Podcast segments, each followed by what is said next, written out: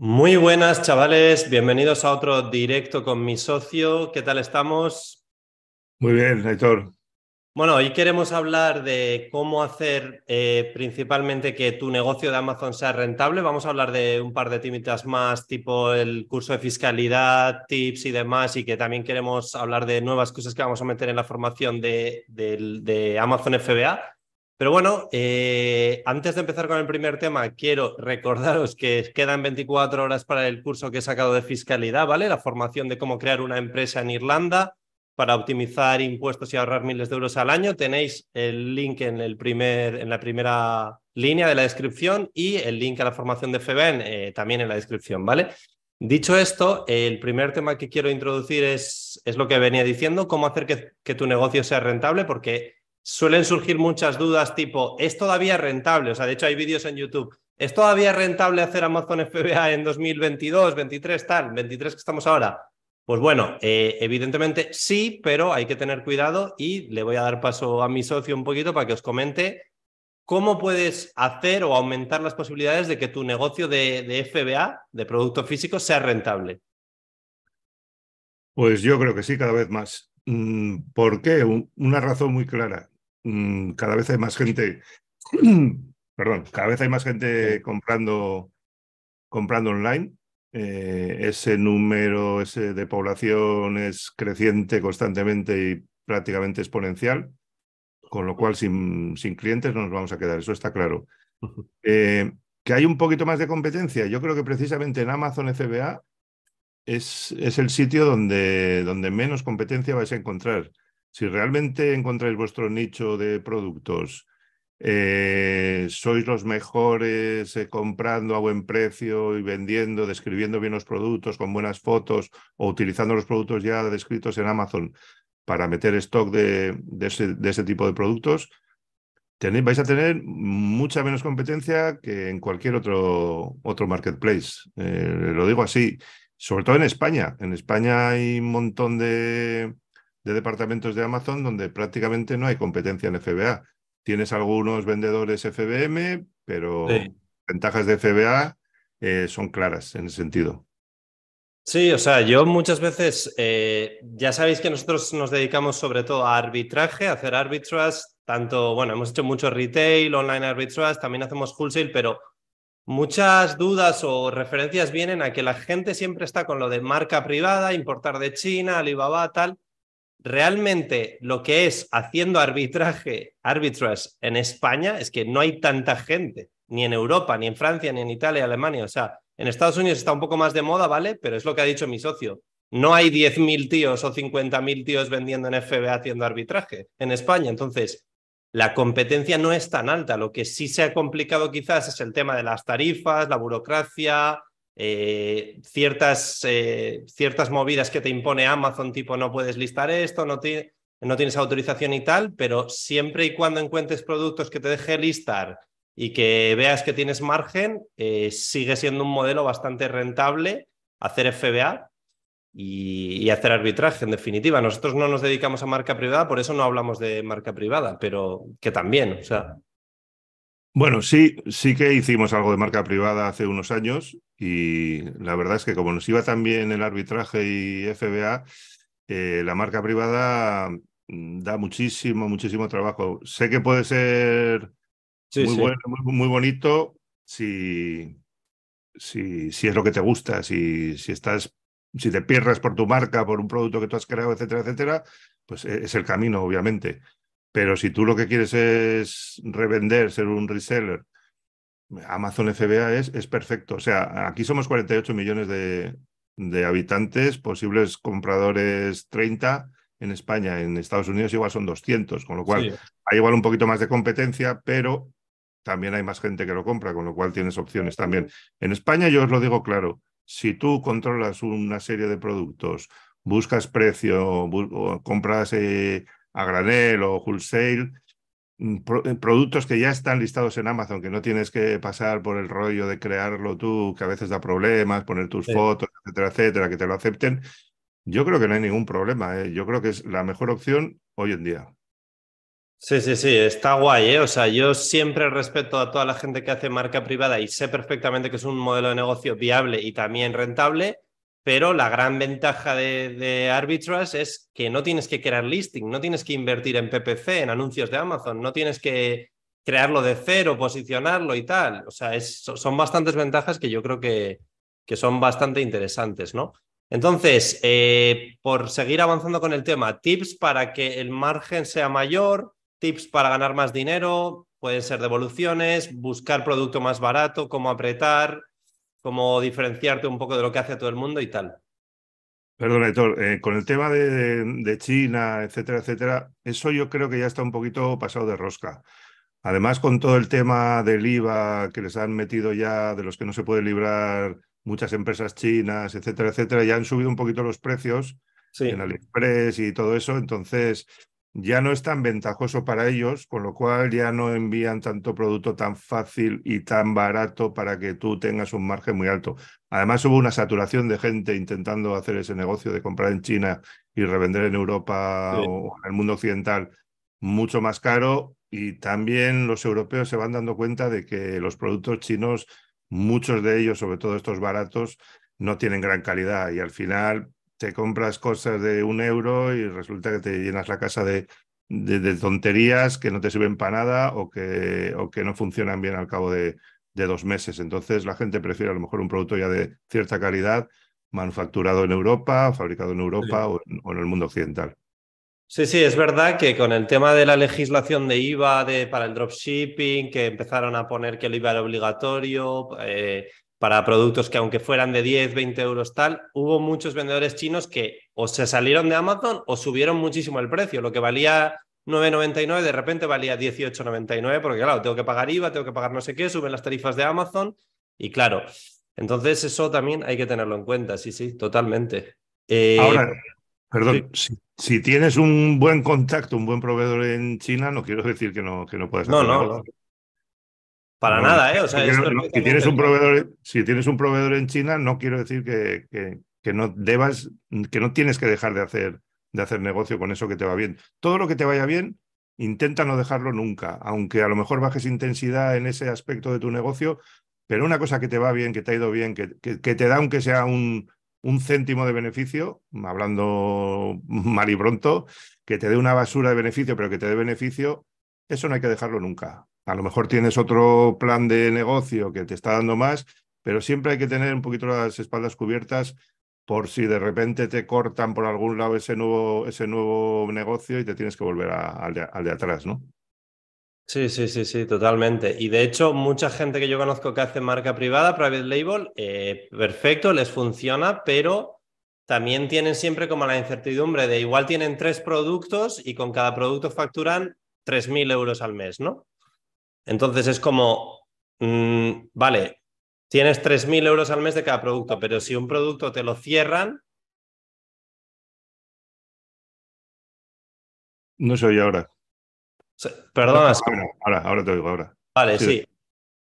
Tener un negocio de private label que es perfectamente viable, pero siempre igual, cuando tienes pocos productos, por ejemplo, tres productos que te generan 3.000 al mes cada uno, vale, estás facturando algo razonable, pero si un producto de repente Amazon decide quitártelo, borrarte el listing o lo que sea, siempre está el, nerviosismo ese, la tensión, que la vivimos también nosotros en arbitraje, pero es menor, porque como tenemos el inventario desplegado en cientos y, bueno, miles de productos, pero vosotros si empezáis vais a tener cientos de productos, claro, no es lo mismo tener 500 productos, una unidad, que 250 eh, unidades de dos productos que como te cierren el listing o algo, se, se lía, se gorda, ¿sabes? Sí, esto, esto me permite continuar con un poquito con los tips que decíamos ahora, las, las cosas que os podemos decir para que no os pillen con el carrito del helado. Lo primero, elegir bien los productos. No por tener muchísimos productos, intentar abarcar mucho, vas a hacer mejor el negocio en, en Amazon FBA. Más vale cuidar bien el primer producto, el segundo, el tercero, ir poquito a poco ya sé que cuando ves que vende, dices, eh, voy a comprar 100, más. Imagínate que compras dos videojuegos. Hostia, compro dos copias, las he vendido en dos días, encima he sacado dinero. Te voy a comprar 20. Voy a comprar todos los videojuegos de la FNAC, que estén baratos. y entonces te empiezan a caer las hostias de Amazon. Compras ya, bajas un poquito la guardia, a lo mejor no verificas que ese producto se puede listar, compras 20 copias y resulta que Amazon no te deja listar ese producto, o te llama por teléfono de un funcionario de Amazon y te dice que en Italia tienes un problema de propiedad intelectual. Digo, porque nos ha pasado a nosotros mogollón de veces. Nos ha pasado. Y entonces, pues a todo correr, a vender por otro lado, a perder tiempo, intentar moverlo pues en mano incluso, o venderlo a algún, algún revendedor a cuatro duros para pasar a la siguiente pantalla, ¿no? Entonces, tener cuidado con eso, elegid bien los productos y nunca deis por hecho de que si vendo dos copias, al día siguiente voy a vender 25, porque Amazon son muy perros para eso. En cuanto ven que vendes algo, o intentan buscar ellos el mismo producto. No les des nunca, nunca, nunca razones para que te puedan, para que te puedan joder. Entonces, hmm. cuidado con eso. Sí, o sea, que esto no quita que siempre te puedes arriesgar. Nosotros mismos vemos que hemos vendido dos unidades de algo, igual compramos diez porque va bien, pero sin decir apuesto todo algo, ¿no? Siempre un poco diversificar y decir, bueno, tengo varios cientos, varios miles de productos y no dependo de estos tres productos para hacer el revenue y si no se me va todo ¿sabes? A cero.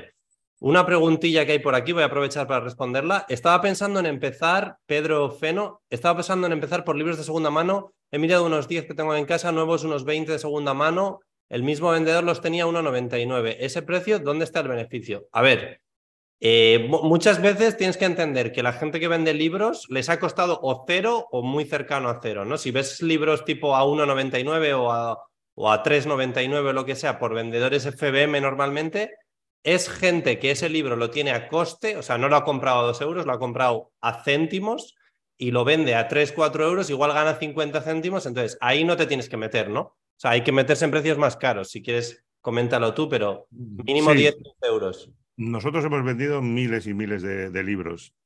Eh, yo creo que es una muy buena opción para, sobre todo para la gente que empieza y para la gente joven porque si vives en una ciudad media o en una gran ciudad del Estado español, hay muchas librerías, ahora hay un auge de librerías de segunda mano, eh, en la que puedes encontrar material, libros de todo tipo, de autoayuda, eh, libros de historia, biografías, libros de música, que pueden tener, que pueden tener cierta salida.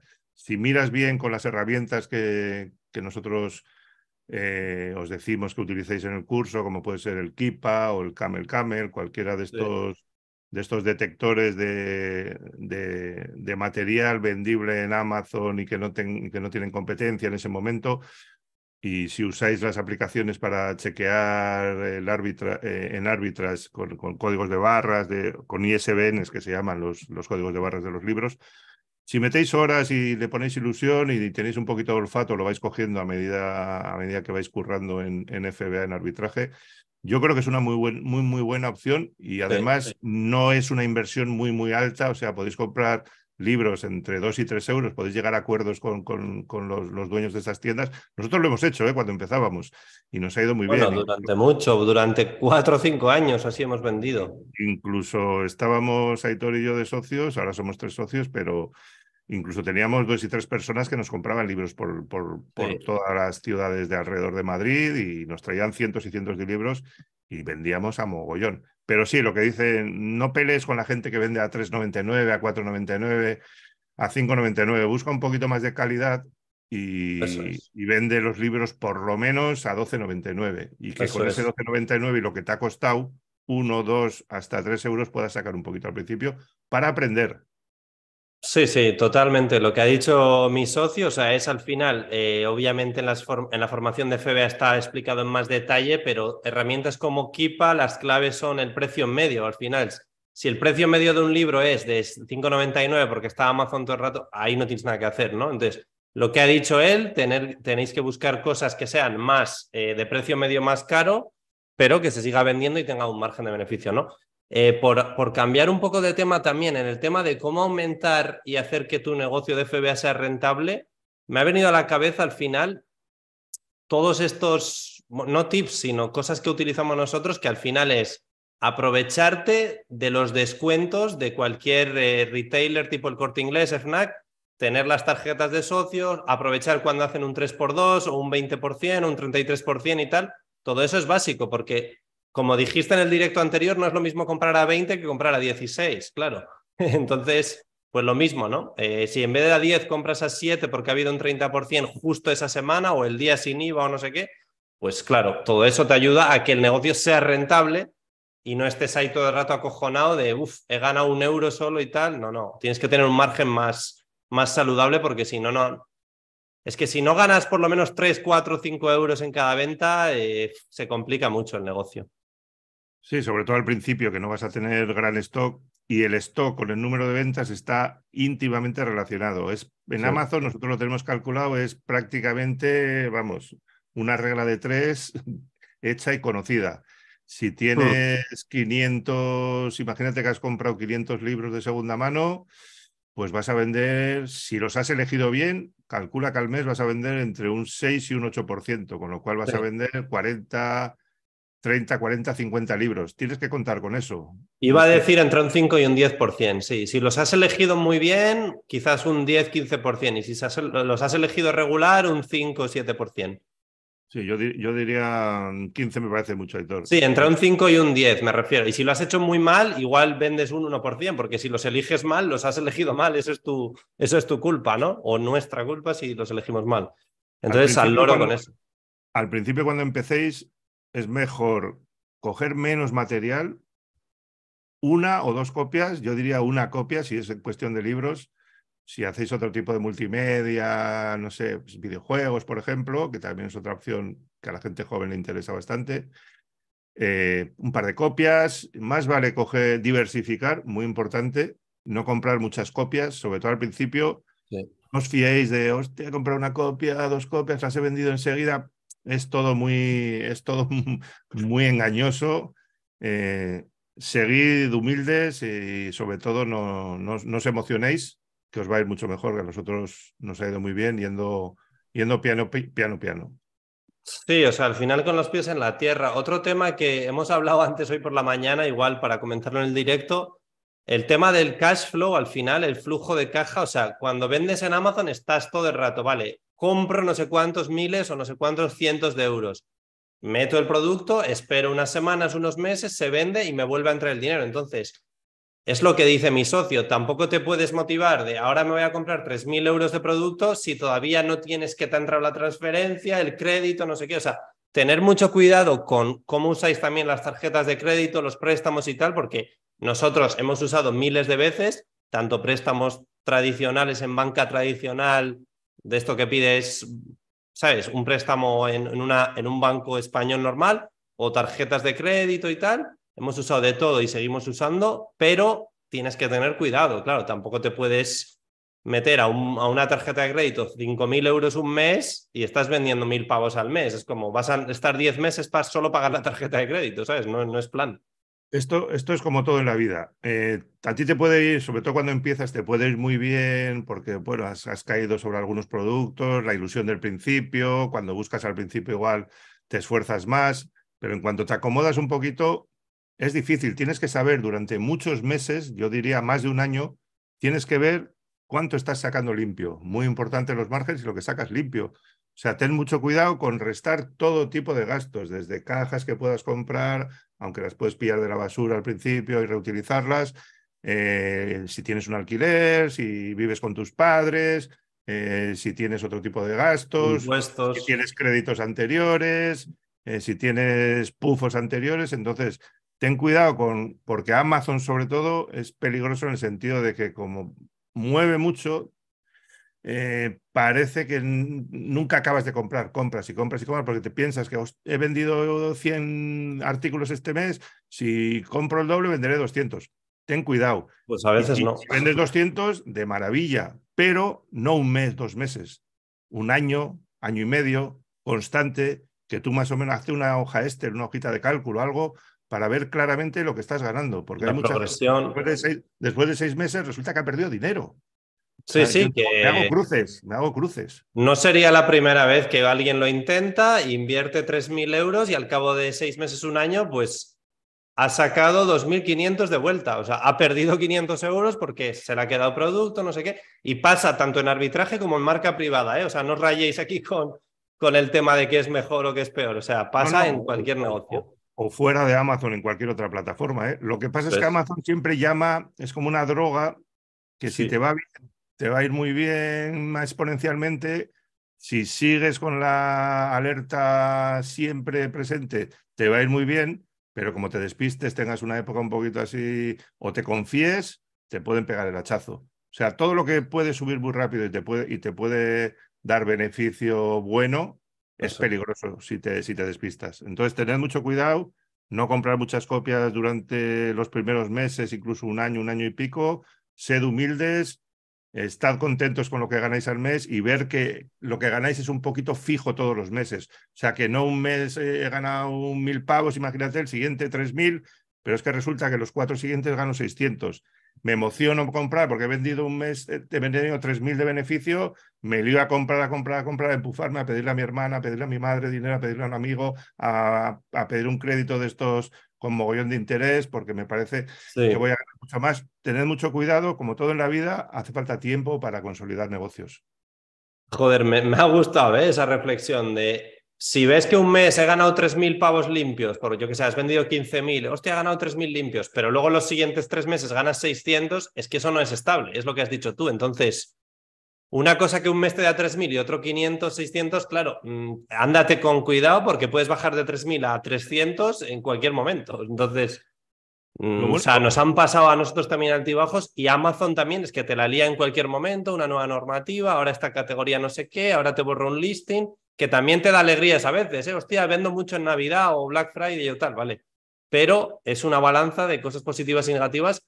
Y yo creo que es un negocio estresante también el tema de FBA, de siempre hay que estar a la última y eh, tener en cuenta todo el tema de márgenes, normativas, impuestos nuevos, Europa, no sé qué. Es bastante, hay que estar alerta. Eso no quita que sea, eh, que sea perfectamente viable, ¿no? Pero como cualquier cosa en la vida es que cualquier negocio que, en el que no tengas que estar alerta, para mí es engañoso. Hay, hay, algo que falla, o que te están engañando, no puede ser verdad que sin hacer nada, sin estar alerta. En la vida hay que estar alerta todos los días, de lunes a domingo, 365 días al año. O sea, no puedes relajarte un mes, no hago nada, me voy, me levanto todos los días a las 12.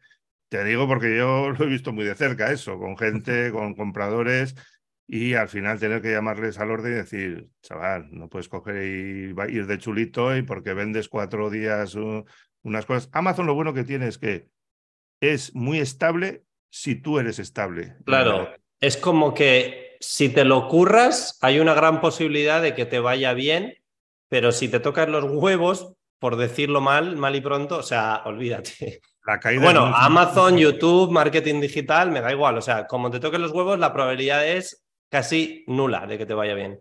No, pero en Amazon yo creo que es peor, porque es muy estable. O sea, tú puedes ir ganando todos los meses, ir subiendo poquito a poco y es muy estable. Si tú lo haces bien, si no te, si no te pierdes en otras si no te emocionas, si no vas de guay, de chulito, va, vendo en Amazon, no hago nada, trabajo una hora, compro cuatro libros, me doy una vueltita, me tomo un café. Eso es mentira. Ya sé que los que sois muy jóvenes.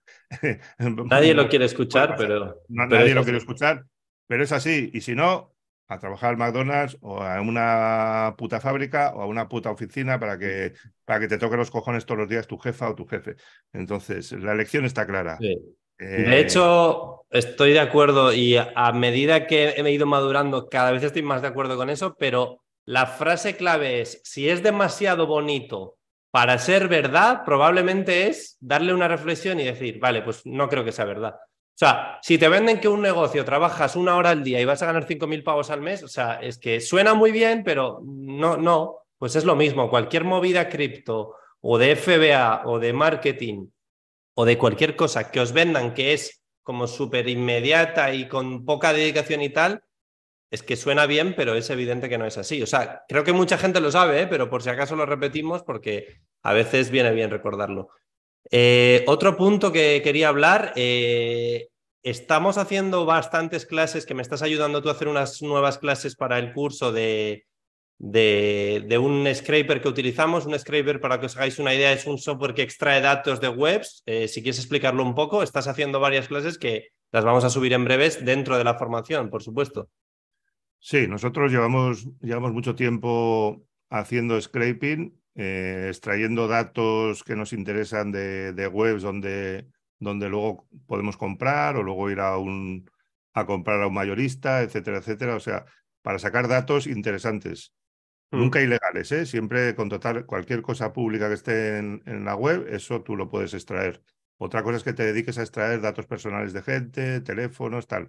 Pero precios, eh, códigos de barras, etcétera, tú puedes extraer lo que quieras.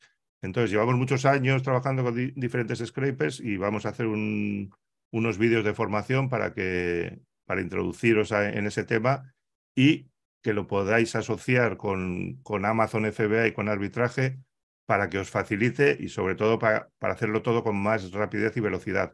Automatizarlo con unos programas eh, automáticos muy sencillos. Es muy potente ¿eh? el scraping. Incluso el, el, scraping comercial que utilizamos nosotros y que os vamos a presentar también en un par de vídeos con un par de ejemplos sencillitos, un primero y el otro un poquito más complicado para meteros el gusanillo dentro y realmente luego el que quiera profundizar es, es un tema que a mí me gusta mogollón, que me encanta, que, que, me, que, me, pone cachondo, hablando mal y pronto, y, pero que mm. es muy útil, que puede ser muy útil extraer esos datos y luego saber manejarlos en una hoja Excel o en un fichero de texto o en una base de datos al uso.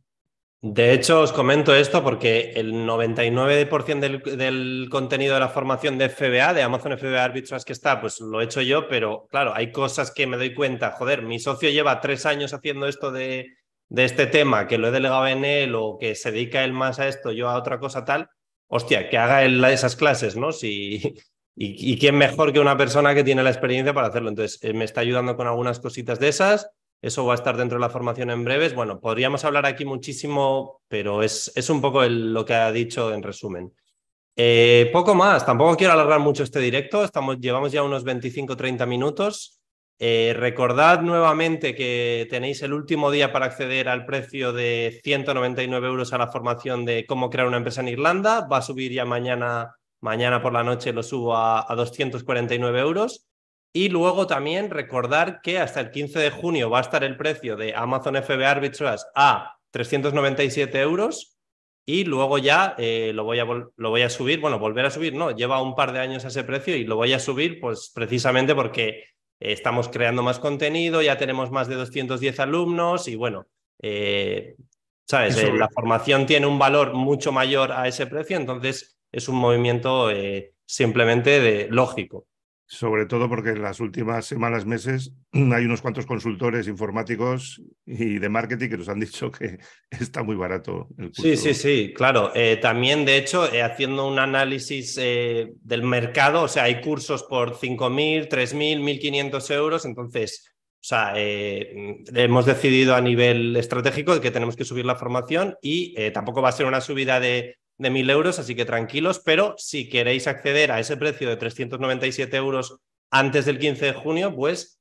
tenéis nueve días para hacerlo. Así que poco más. Eh... ¿Hay alguna preguntilla?